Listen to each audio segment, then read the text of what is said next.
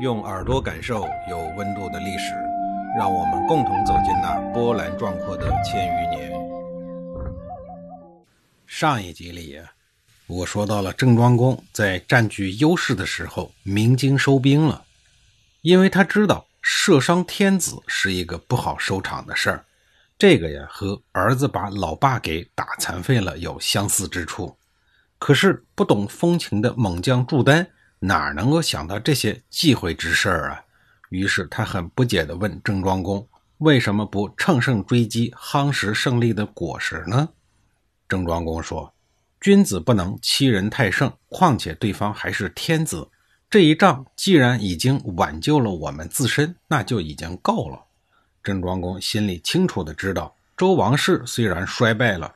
但是天命未绝，如果对周桓王赶尽杀绝，只能使自己成为众矢之的。所以再恨周桓王，也得忍着不能杀。不但不杀呀，还得做小伏低一次，给周桓王一个台阶下，才能给双方的争斗画一个圆满的句号。当天夜里，郑庄公就让老寨中准备了牛羊、丝帛、军粮等物品，装了一百多车，送到了周王的大营。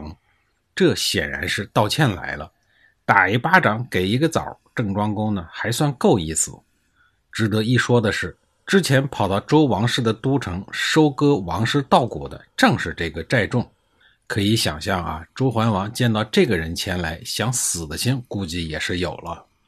寨众这个老官油子进了周桓王的大帐，二话不说就跪下了磕头，行了一个大礼。他趴在地上，文绉绉地说道。彼国君臣不忍社稷陨落，勒兵自卫，不料冒犯王屈。总之啊，说了一大堆道歉的话，而且呢，他的道歉词还让人感觉十分的谦逊低调，诚意十足。可是受了箭伤的周桓王正心里头窝火呢，懒得搭理这个有礼貌的家伙。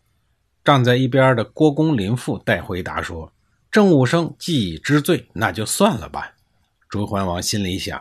你们这回送来的这些个贡物，还不都是寡人兵败时丢下的吗？你这不是拿老王的拳头打老王的眼吗？可是这话说不出口啊，太丢人了。向我射箭的那个家伙呢？朱桓王转移了话题，他对凶手表示了关心。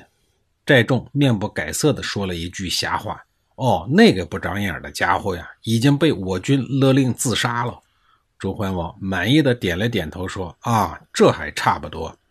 这一次，周桓王虽然大败亏输，物质上、身体上、精神上都遭受了重创，但是回国以后呢，竟然没有一个诸侯国来慰问周王室，大家都把他当做了空气，可见周王室衰微到了什么程度。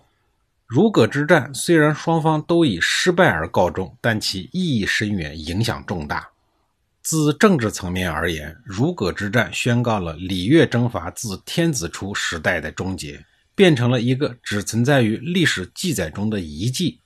周天子都被下面的诸侯给打趴下了，那以后谁还会听周天子的呢？周王室从此对于各路诸侯再也不能形成有效的约束和控制。在军事上，余力政法具有开创性的意义。大横队作战序列自此退出了历史舞台，前古典战车的时代宣告到来。郑庄公虽然打败了王师，但对于自身而言呢，也是失败。这是一场只要开打就必然是两败俱伤的战争。一开打就意味着郑庄公和周王室撕破脸了。郑庄公再也没有办法利用周王室的名义来打压政敌，扫除障碍。甚至连办假证的机会都不再会有，而在众诸侯的眼中，他彻底与大逆不道的黑恶势力画上了等号。而周天子以堂堂天下共主之尊，撸起袖子亲自下场和诸侯对打，也是颜面无存。郑庄公想挟天子以令诸侯，却又处理不好和王室的关系。他既要利用卿士的身份，又不愿意恪守职业操守，因而被周天子限制自由和发展，也是必然的。面对周王室的不合作，郑庄公仗着自身的实力，多番打压王室，使周王室的威严扫地。于是他的靠山就这么被自己给整没了。一是人家不愿意给他靠了，二是诸侯们不买账了呀。周王室这么矬，谁还愿意听他的呢？所以说，郑庄公虽然是挟天子以令诸侯这一战略的创始人，但他制定的策略实在是太粗糙了，连他自己到晚年的时候都深深的后悔不该如此的无礼。后来他又主动去联络和建设与周王室的感情，在扩张的过程当中，手段呢也温和了很多。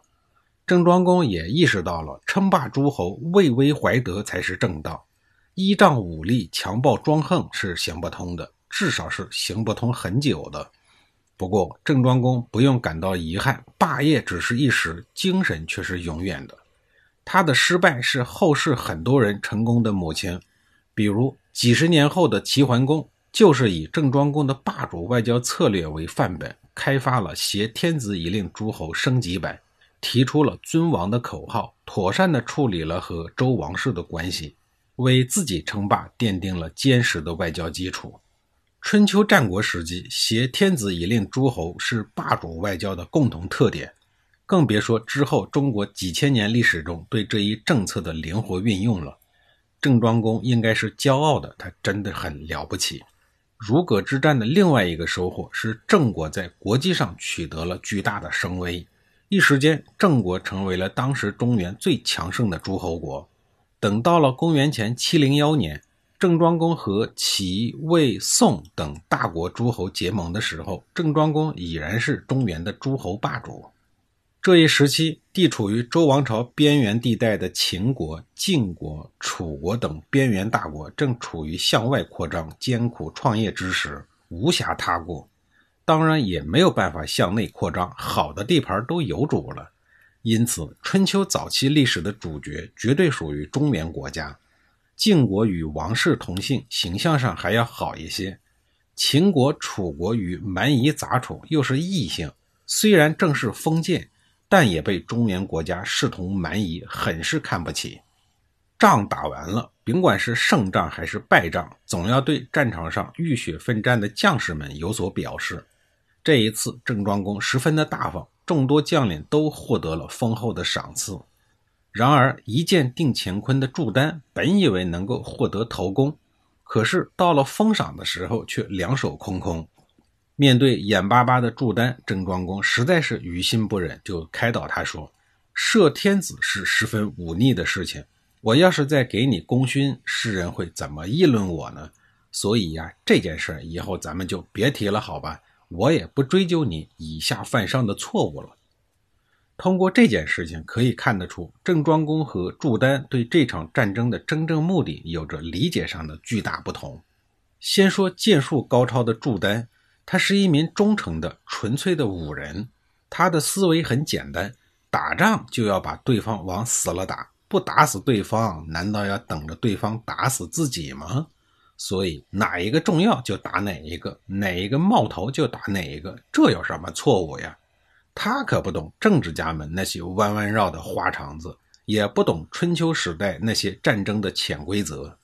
在春秋时代，战争是有一些约定成俗的规矩的，比方说轻易不杀贵族，误杀的非杀不可的不算啊。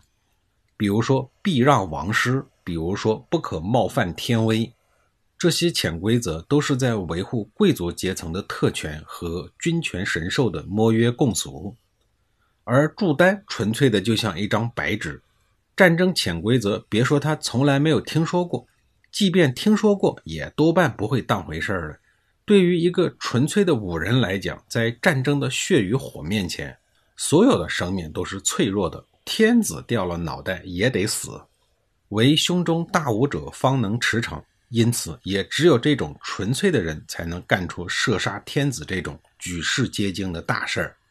再说郑庄公，他作为不服周王室、一心想自立山头称霸的国君，他既想打赢老大周天子，用以证明自己有单干的实力，又不想在现阶段把周天子打得太惨，以免失掉道义。在这种情况下，如葛之战一定要胜利，但是呢又不能够大胜，所以啊，这是一场有限战争。你让一个纯粹的武将去打有限战争，本来就很难，况且两者对战争目的的认识还不同，自然就出现了这种尴尬的局面。现在祝丹一剑差点把周天子搞死，如葛之战成了前所未有的大胜利，却也完全破坏了郑庄公的政治意图，这就让郑庄公很尴尬了。应该这么说，祝丹是一等一的赤诚武人，却不是一个合格的好下属。作为下位者，他没能够及时明白领导的意图，好心却办砸了事儿。最要命的是，搞砸了事情还不自知。猛将兄一直认为自己的一件功高劳苦，帮了郑庄公的大忙，迫切渴望得到领导郑庄公的嘉奖。可没有想到，嘉奖没有等到，却等到了郑庄公不阴不阳的怪话。朱丹无论如何也转不过这个弯来，又急又气，很快就因为想不开而突发被拘。那个时候，科学家还没有发明抗生素，所以朱丹很快就因为被拘感染而死，众人皆憾。就在郑国打完有限战争之后，郑国北面的北面又出事儿了。这回是来者不善的戎狄人，没办法，已经步入了晚年的郑庄公还得硬着头皮去处理纠纷。在下一集里，我详细的给您讲述。